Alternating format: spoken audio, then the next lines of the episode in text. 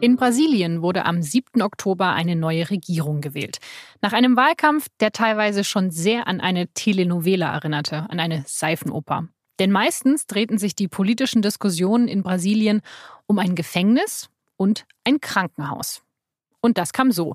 Der Mann, der monatelang alle Umfragen für die Präsidentschaftswahl anführt, wird verhaftet.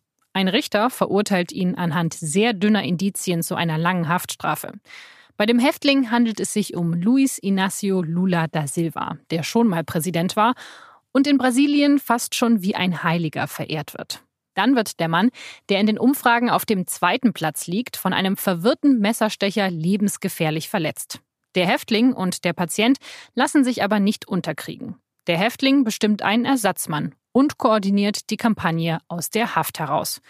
Und der andere, Bolsonaro, der führt seine Kampagne per Twitter von der Intensivstation fort. Von dort hetzt er gegen Frauen, gegen die indigenen Einwohner Brasiliens und bezeichnet Afro-Brasilianer als zu faul, um sich fortzupflanzen. Und er wettert gegen das Establishment und die politische Elite Brasiliens. Obwohl er selber seit 1990 für neun verschiedene Parteien im Parlament saß. Übrigens wird Bolsonaro auch gerne als Donald Trump Brasiliens bezeichnet. Jetzt haben es die beiden in die Stichwahl geschafft. Der rechte Bolsonaro führt mit 46 Prozent der Stimmen und der Linkskandidat Haddad von der Arbeiterpartei PT, der kommt auf 28 Prozent. Erst am 28. Oktober entscheidet sich final, wer der nächste Präsident des Landes wird. Und wer auch immer gewinnt, der hat keine leichte Aufgabe vor sich, denn das Land steckt in einer schweren Wirtschaftskrise. Was bedeutet diese Wahl für das größte Land Lateinamerikas? Darüber spreche ich heute mit Boris Herrmann. Er ist SZ-Korrespondent für Lateinamerika. Sie hören das Thema. Mein Name ist Laura Terbell und los geht es nach einer kurzen Nachricht von unserem Partner. Wollten Sie schon immer mal die Köpfe hinter den elektrischen Autos von morgen treffen und einen Einblick in die Experimente und Arbeit bekommen, die hinter brandneuen Prototypen stecken? Der neue Podcast von Audi, Die Zukunft ist elektrisch, ein Podcast über Elektromobilität, erzählt in jeder Folge ein neues Kapitel des elektrischen Fahrens.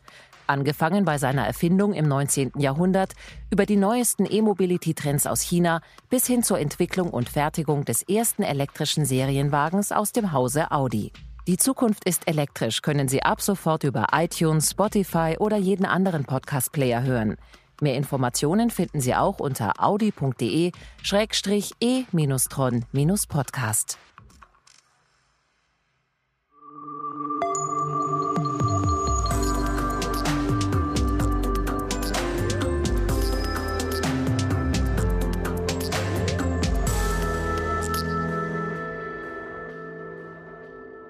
Boris, kurzzeitig sah es ja sogar danach aus, als ob äh, Bolsonaro sogar schon Präsident ist. 30 Minuten lang hieß es in Brasilien, dass er schon im ersten Wahlgang die absolute Mehrheit geschafft hat. Wie kam es denn dazu, zu dieser Meldung?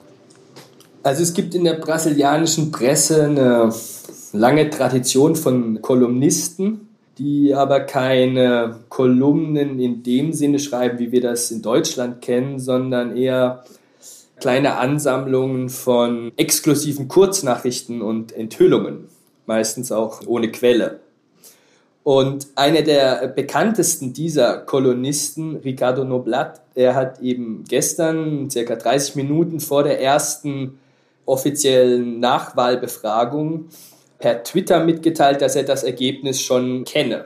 Und demnach hat Bolsonaro im ersten Wahlgang die absolute Mehrheit erreicht und damit eine Stichwahl überflüssig gemacht. Und wie sich später herausstellte, war es falsch.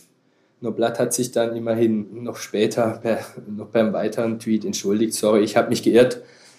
Aber das war die, die kurze Geschichte des Sieges im ersten Wahlgang.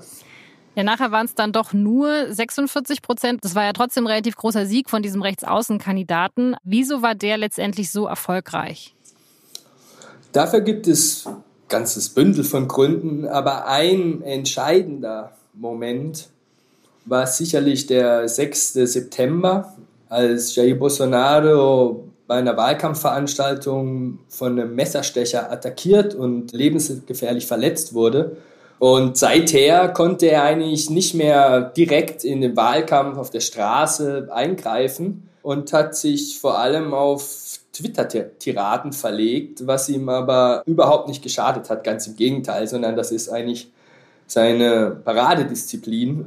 Und er ist eigentlich seit dieser Messerattacke, die natürlich auf jeden Fall zu verurteilen ist, stetig in Umfragen gestiegen, weil er sie auch geschickt politisch ausgeschlachtet hat. Das kann man nicht anders sagen. Einige seiner Mitstreiter und Parteifreunde haben die Attacke, das Attentat als Kriegserklärung der, der PT, der linksgerichteten Partei von äh, Lula da Silva, dargestellt und dafür gibt es keinerlei keinerlei Hinweise. Ähm, gleichwohl hat Bolsonaro das eben ausgenutzt, um seinen Mythos zu stärken, der Held, der für Brasilien blutet. Und das hat schon ausgereicht, um die Wahl komplett zu ändern. Ja, das war der eine wichtige Einschnitt im September. Der andere, eine Woche später, war der schon erwähnte Ex-Präsident Lula da Silva verzichtet endgültig auf seine Kandidatur, die seit Wochen sehr unwahrscheinlich ist, weil die Justiz ihn wegen seiner Gefängnisstrafe nicht antreten lassen will. Und Mitte September, am 13. September genau,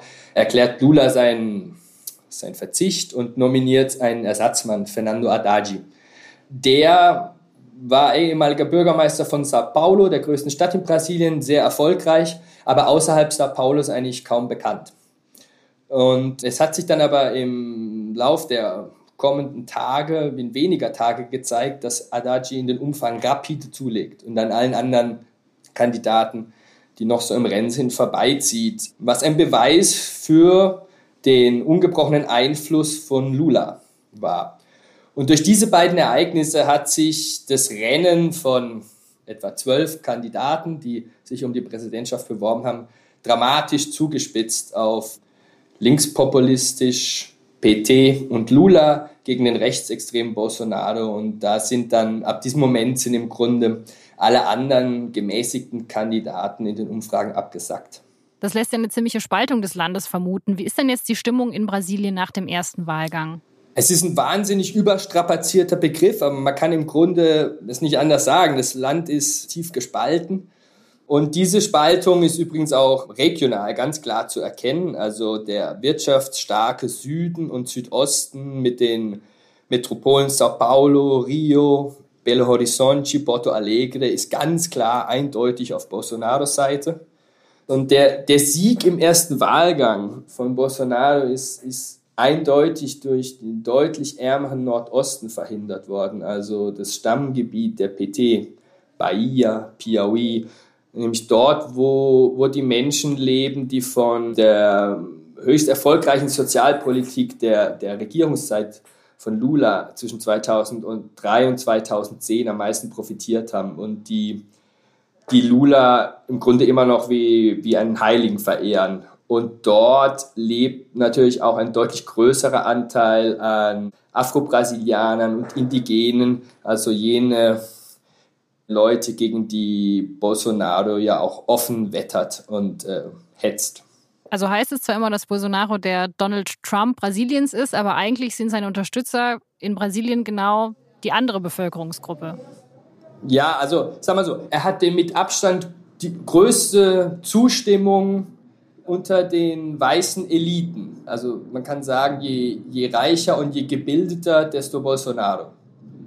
Aber das Phänomen in dieser Größenordnung ist eben auch nicht nur dadurch zu erklären, weil die meisten Brasilianer sind arm und nicht reich. Die Mehrheit der Brasilianer hat afro-brasilianische Wurzeln und zu dem Phänomen Bolsonaro gehört eben auch, dass er auch unter Afro-Brasilianern, obwohl er sie diskriminiert, unter Frauen, obwohl er sie diskriminiert, unter den Ärmsten, der Armen, obwohl er sie diskriminiert, viele Unterstützer hat.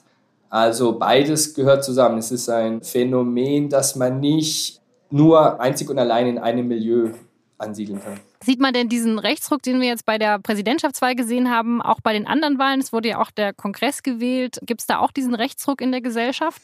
Also sagen wir so, es gibt mehr einen Bolsonaro-Ruck als jetzt einen direkten Rechtsruck rechter Parteien, weil die Parteienlandschaft ist so unübersichtlich, dass sie praktisch unerheblich ist. Also äh, Lobbygruppen über die Parteigrenzen hinweg spielen eigentlich größere Rollen als, als die Parteien. Also viele Kandidaten, die für Gouverneursämter, die für Senatorenposten oder Abgeordnetenposten im Parlament kandidiert haben und offen Bolsonaro unterstützt haben, haben gestern überdurchschnittlich gut abgeschnitten. Das beste Beispiel ist äh, ein Mann namens Wilson Witzel, hat jetzt mit großem Abstand den ersten Wahlgang für die Gouverneurswahl im Bundesstaat Rio de Janeiro gewonnen lag in den Umfragen zuletzt bei 10, 11, 12 Prozent und hat gestern 41 Prozent geholt, weil er sich zwei, drei Tage vor der Wahl offen für Bolsonaro ausgesprochen hat. Also wer Bolsonaro gut findet oder sogar so heißt, hat auf jeden Fall einen großen Bonus in diesen Tagen. 2014 sieht es für Brasilien noch ganz anders aus. Die Fußball-WM beginnt und die Olympischen Sommerspiele 2016 in Rio de Janeiro stehen ebenfalls kurz bevor. Millionen Touristen kommen ins Land, so viele wie noch nie zuvor.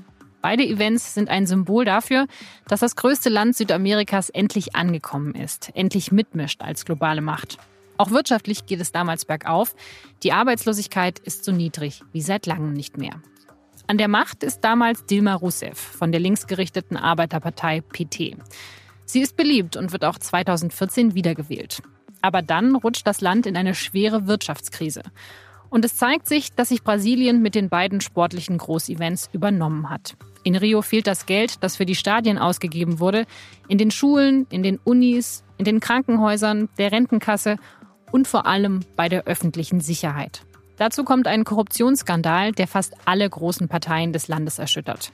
Es geht um systematische Schmiergeldzahlungen in Milliardenhöhe und um ein hochkomplexes Netzwerk aus Betrug, Bestechung und Geldwäsche.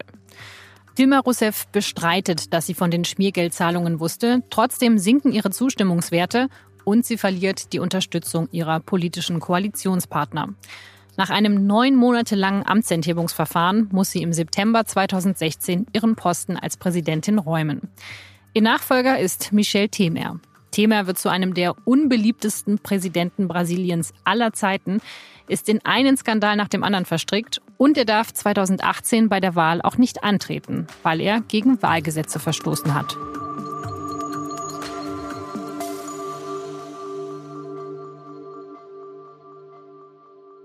Boris, wir haben in Brasilien gerade kein einfaches politisches Klima. Also wenn man sich die letzten Jahre anschaut, ein Skandal nach dem nächsten.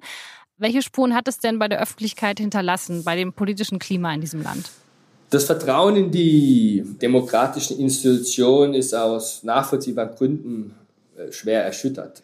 Die größte Korruptionsoperation der Geschichte des Landes, die sogenannte Operation Lava Jato, hat eben gezeigt, dass Korruption in Brasilien keine Ausnahme ist, sondern die Regel. Im Grunde sind alle Parteien und fast alle Spitzenpolitiker, auch die meisten wichtigen Unternehmer, alle betroffen. Aber es werden nicht alle auf gleiche Weise dafür verantwortlich gemacht. Also ein Großteil der, des Hasses betrifft eben die PT von, von Lula da Silva. Und das auch das hat nachvollziehbare Gründe. Als die PT 2002, als Lula 2002 äh, zum Präsidenten gewählt wurde, war das ein historischer Einschnitt in Brasilien. Erstmals gab es einen Präsident, der aus dem einfachen Volk kam, nicht aus den Eliten, ein Gewerkschaftsführer, ein ehemaliger Schuhputzer. Also das Gefühl, dass zum ersten Mal der kleine Mann die Macht erreicht hat. Das verbinden alle Brasilianer mit Lula. Lula hat versprochen, dann alles anders zu machen. Und er hatte am Anfang ja auch äh, sehr, sehr großen Erfolg. Seine Regierungszeit fiel mehr oder weniger zufällig in die großen Boomjahre, als riesige brasilianische Ölreserven entdeckt wurden. Die Wirtschaft boomte und er hat es eben gleichzeitig geschafft, soziale Fragen anzugehen. Unter seiner Regierungszeit sind Millionen aus der Armut in die Mittelschicht aufgestiegen. Erstmals haben arme Leute in Brasilien äh, Zugang zu Bankkonten gehabt, zu Universitäten, zu menschenwürdigen Wohnungen und, und zu Konsum. Und Lula hat ihm gleichzeitig versprochen, mit dem ganzen Geklüngel aufzuräumen, das Brasilien wie immer gekennzeichnet hat. Und dann stellt sich irgendwann heraus, dass eben unter Lula das übliche Spiel gespielt wurde, das immer gespielt wurde in Brasilien Hier heißt es äh, Tomala Daka, also ich gebe dir, du gibst mir.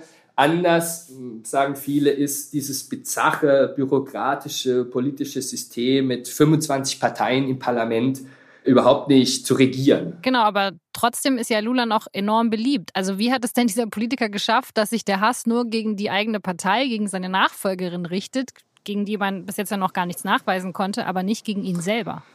Genau, Lula hat es im Grunde selber nicht verspielt, weil er 2010 nach zwei Amtszeiten regulär ausgeschieden ist und damals noch mit einer historisch hohen Zustimmung von 80 Prozent als der beliebteste Präsident in der Geschichte Brasiliens. Und seither wirkt er eben so als Art PT-Guru im Hintergrund. Er sagt von sich selber, ich bin kein Mensch, ich bin ein Mythos, ich bin eine Idee. Und ja, Mythen sind schwerer angreifbar. Das ist ein Grund, warum er noch so viel politische Kraft hat. Er ist sozusagen, er war im Moment des Niedergangs nicht mehr im Amt. Und viele glauben eben immer noch, dass mit ihm am Steuer das alles nicht passiert wäre. Abgekriegt hat es eben alles seine Nachfolgerin Dilma Rousseff, die sich dann ab 2014 eben alles Schlechte projiziert, was in Brasilien vor sich geht. Und das ist in der Tat sehr absurd, weil sie unter den Spitzenpolitikern der letzten Jahre eine der wenigen ist, die der man bisher nichts nachweisen konnte, die tatsächlich eine weiße Weste zu haben scheint. Gleichwohl wurde sie eben dann 2016 in, diesem Impeachment-Verfahren gestürzt. Das kann man eigentlich nicht anders als, als als parlamentarischen Staatsstreich bezeichnen. Das war sicherlich der Anfang von dem jetzt drohenden Ende der Demokratie. Also war die Wirtschaftskrise so ein bisschen der Katalysator für alles, was in den letzten Jahren passiert ist. Woher kamen denn eigentlich diese wirtschaftlichen Probleme, die jetzt ja doch sehr relevant sind für die jetzige politische Situation? Was ist da passiert in Brasilien? Sehr vereinfacht gesagt, aus meiner bescheidenen Sicht, hat es Brasilien in den Boomjahren versäumt, in die Infrastruktur zu investieren, in die Industrialisierung, auch die Digitalisierung der Wirtschaft. Man hat sich eigentlich wie immer auf die wunderbar hohen Rohstoffpreise verlassen. Brasilien ist einer der größten Produzenten für Erz, Soja, Erdöl. Und als die Preise kippten, ist eben Brasilien nicht besser dagestanden als vor, der, vor dem großen Wirtschaftsboom. Du hast gerade gemeint, man hat nicht so viel in die Infrastruktur investiert, aber eigentlich hat man doch damals auch wegen der WM und der Olympischen Spiele gesagt, dass eben gerade deswegen jetzt viel in die Infrastruktur und die Sicherheit investiert wurde. Hat es denn gar nichts genützt? Ist das alles versickert oder was ist da passiert? Also solche Sportevents sind immer Selbstzweck. Die dienen immer dem Selbstzweck und das ist aus meiner Sicht ein großes Missverständnis, dass sie auch als Entwicklungshilfe oder Infrastrukturprojekte funktionieren. Also man hat dann eben super Straßen zu Stadien, äh, die das ganze Jahr leer stehen, wenn das Ganze vorbei ist. Und im Fall von Brasilien ist es vielleicht besonders dramatisch, weil, weil das ganze Korruptionsmodell das in der Operation Lavachato aufgedeckt wurde, vor allem auf überteuerten Großbauprojekten fußt. Dahinter steckt sozusagen das Muster, dass nur dort, wo sehr viel ausgegeben wird, auch etwas übrig bleiben kann für schwarze Kassen. Also hier haben die beiden Sportevents eindeutig zum Niedergang beigetragen, den wir jetzt erleben. Was ich jetzt nicht verstehe, ist, du beschreibst ein Land, in dem die Bevölkerung eigentlich nicht mehr so ein großes Vertrauen in die Politik hat, wo man sehr unzufrieden ist mit der politischen Führung, mit der wirtschaftlichen Lage, wo die ganze politische Elite in riesigen Skandalen verwickelt ist. Und trotzdem haben jetzt zwei Leute diesen ersten Wahlgang gewonnen, die ja schon seit Jahren in der Politik sind. Also man hat sich jetzt ja nicht für einen neuen Außenstehenden entschieden, sondern für zwei, ja, eigentlich für zwei Vertreter des Establishments. Das, das verstehe ich noch nicht so ganz. Also Adachi ist insofern ein Neuling, als er ein Neuling ist auf der nationalen Bühne. Und Bolsonaro wiederum ist in der Tat alles andere als ein Antipolitiker, obwohl er sich so inszeniert. Er sitzt seit 1990 im Parlament, hat achtmal die Partei gewechselt, eigentlich immer ein relativ unbedeutender Hinterbänkler, aber er hat sich in den letzten Monaten erfolgreich an die Spitze der Anti-PT, der Contra-Lula-Bewegung Gesetz. Also das Land ist im Grunde gespalten in Pro, Contra Lula. Und der Mann, der die Contras verkörpert, ist Jair Bolsonaro. Das größte Problem für viele Brasilianer ist die Sicherheit im Land. Immer noch sterben zu viele Menschen auf den Straßen, erschossen von Drogengangs oder der Polizei, die versucht, eben diese Drogengangs unter Kontrolle zu bekommen. Mehr als 60.000 Menschen werden jedes Jahr in Brasilien ermordet. Und die meisten dieser Verbrechen, die werden niemals aufgeklärt. In Rio ist die Lage besonders schlimm. Schon vor zehn Jahren hatte man hier beschlossen, etwas gegen die eskalierende Gewalt zu tun. Man wollte die von Drogenbossen kontrollierten Favelas militärisch erobern und sie dann mit großen Sozialprogrammen dauerhaft befrieden. Der erste Schritt hat nicht vollständig geklappt und mit dem zweiten hat man nie angefangen. Mittlerweile hat die brasilianische Armee die Kontrolle über die komplett überforderte Polizei Rios übernommen und in vielen Ecken Rios geht es jetzt so wie in einem Kriegsgebiet. In den Favelas wird so viel geschossen und gestorben wie schon lange nicht mehr. Bolsonaro hat für das Problem eine recht einfache Lösung parat. Er möchte die Waffengesetze in Brasilien lockern, damit man sich im Zweifelsfall gegen die Verbrecher wehren kann.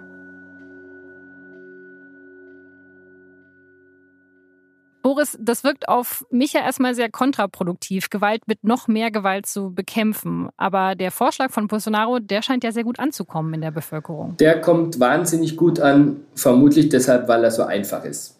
60.000 ähm, Mordopfer pro Jahr heißt ja nichts anderes als eine Million Mordopfer seit Beginn dieses Jahrhunderts. Das ist eigentlich eine unfassbare Zahl, wenn man sich das überlegt, in einem Land, in dem offiziell kein Krieg herrscht. Auf dieses Problem, das alle umtreibt, das alle beschäftigt, völlig zu Recht, gibt es aus Sicht von allen, die sich ernsthaft damit beschäftigen, nur komplexe Antworten vielleicht ganz kurz drei, drei Dinge, die mir spontan einfallen. Eines ist äh, sicherlich die Liberalisierung aller Drogen, weil das Land, wie viele andere Länder, fast alle anderen Länder Lateinamerikas unter der Macht der Kartelle zerbricht. Und diese Kartelle leben von nichts anderem als vom Verbot der Drogen. Das ist äh, ein höchst umstrittener Vorschlag, aber aus meiner Sicht die einzige Möglichkeit, um da grundlegend was zu verändern. Noch ein zweiterer ganz wichtiger Punkt, das wäre eine grundlegende Reform des Justizvollzugs, weil die brasilianischen Gefängnisse heillos überfüllt sind mit Kleinkriminellen, die für kleine Vergehen, 5 Gramm Marihuana in der Tasche und solche Dinge wie Tiere eingesperrt werden, oft über Jahre ohne Anklage vergessen werden und dann als Schwerverbrecher wieder rauskommen. Also die Gefängnisse in Brasilien sind Schulen des Verbrechens. Der dritte Punkt ist das äh, bizarre System von drei, zum Teil noch mehr konkurrierenden Polizeien, die allesamt unterfinanziert sind, deshalb auch sehr anfällig für Korruption praktisch handlungsunfähig und im, sehr oft, vor allem auch in Rio, keine Wächter des Rechtsstaates, sondern eine weitere Kriegspartei sind. Das sind drei grundsätzliche Dinge, die sich sicherlich nicht von heute auf morgen umsetzen lassen, manches vielleicht sogar nie. Gemordet wird aber im Hier und Jetzt. 60.000 Brasilianer, das ist alle neun Minuten ein Brasilianer oder eine Brasilianerin. Und da kommt jetzt eben einer an und sagt, hör zu, ich habe die Lösung, wir müssen einfach alle Banditen abknallen, bevor sie uns abknallen. Das ist der Vorschlag von Bolsonaro und der zieht. Hat er für die Wirtschaftskrise auch noch so einen schönen, einfachen Vorschlag? Bolsonaro selbst sagt offen und ehrlich, dass er keine Ahnung von Wirtschaft hat. Nicht mal Grundkenntnisse. Das zieht auch bei äh, vielen Leuten, die sagen, hört zu, der ist wenigstens ehrlich. Alle anderen behaupten, sie wissen alles und er sagt wenigstens, äh, keine Ahnung, dass er keine Ahnung hat.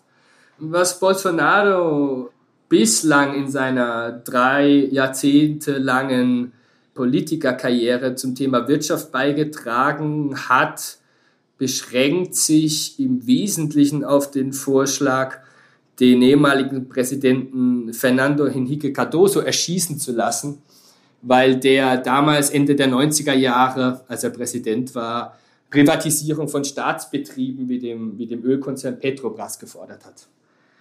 Ironie der Geschichte ist jetzt, dass Bolsonaro einen Präsidentschaftswahlkampf als Vertreter des Freihandels und des schlanken Staates äh, führt. Das ist aber einer der Gründe, warum dieser Präsidentschaftskandidat jetzt von allen, von fast allen Großunternehmern, von den Börsen in Brasilien unterstützt wird. Und wenn er zuletzt in Umfragen zulegte, ist die nationale Währung äh, Real immer euphorisch im Kurs nach oben gesprungen.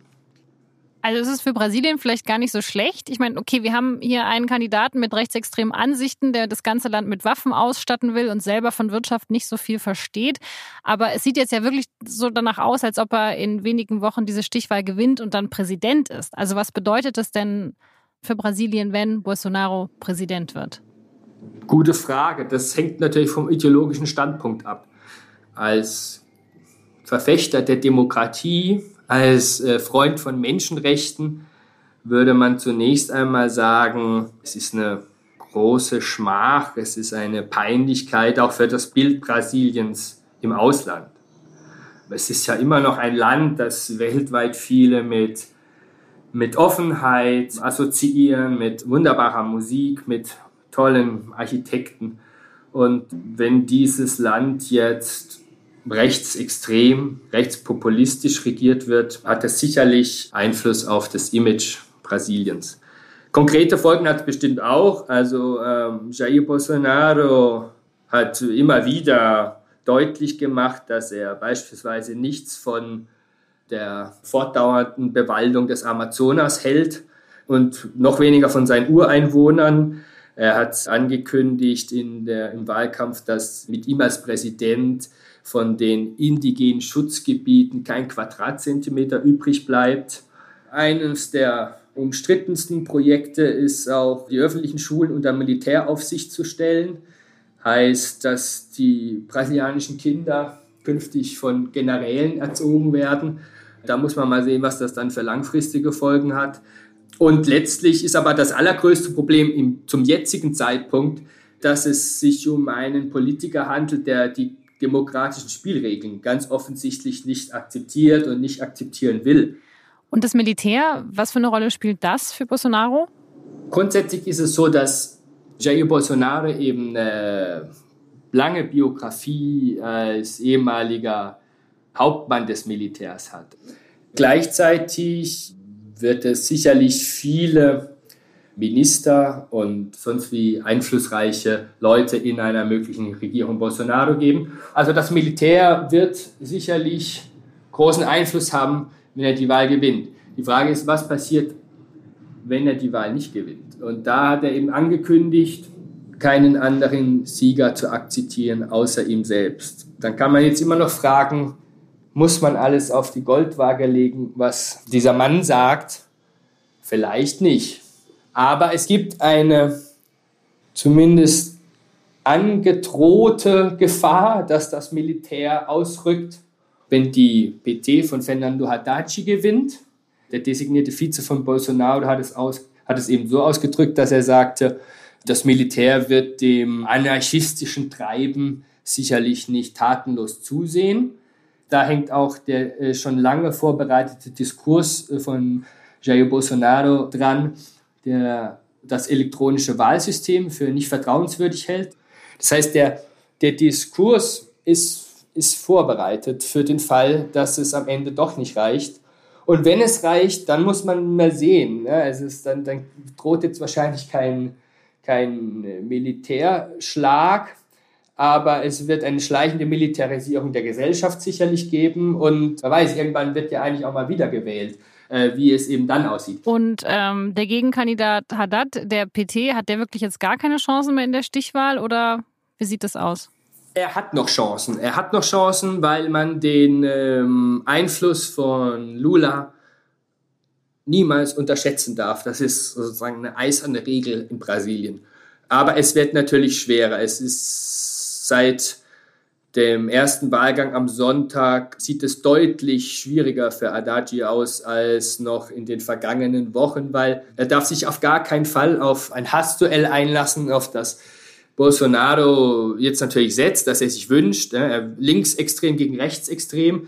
Adachi muss klar machen, wenn er gewinnen will, wo die Grenze ist, nämlich nicht zwischen linksextrem und rechtsextrem, sondern zwischen demokratisch und nicht demokratisch. Also er muss überzeugen mit einem Wahlkampf der Einheit der Demokraten gegen den drohenden Autoritarismus, wenn er Staatspräsident von Brasilien werden will. Also wir haben auf der einen Seite wirklich glühende Lula-Verehrer und auf der anderen Seite haben wir sehr, sehr viele Bolsonaro-Unterstützer. Naja, einer wird ja auf jeden Fall verlieren bei der Stichwahl. Das scheint mir irgendwie gerade ein unlösbares Problem zu sein, wie man dieses Land wieder vereinen kann. Also so gespalten wird das Land ja auch nach der Stichwahl sein. Absolut. Das Land wird auch nach dieser Wahl gespalten sein und es wird für beide Kandidaten wahnsinnig schwer, es zu regieren. Es ist sowieso immer schwer, Brasilien zu regieren, weil es so ein großes, so ein unterschiedliches, so ein kompliziertes, so ein bürokratisches Land ist. Aber jetzt eben besonders und ja, zum jetzigen Zeitpunkt äh, es ist es im Grunde kaum vorstellbar, wie das wieder, egal wer die Stichwahl gewinnt, zu kitten sein soll. Es fängt aber trotzdem vielleicht schon damit an, dass man einen Präsident hat, der überhaupt Interesse hat, das zu kitten. Und ähm, Brasilien ist halt praktisch, hat ja fast so eine Art Nationalstolz darauf, das Land der ewigen Improvisation zu sein. Und nach demselben Motto würde sich dann vermutlich auch die nächste Regierung darum kümmern, wie man, wie man das Land dann regieren kann.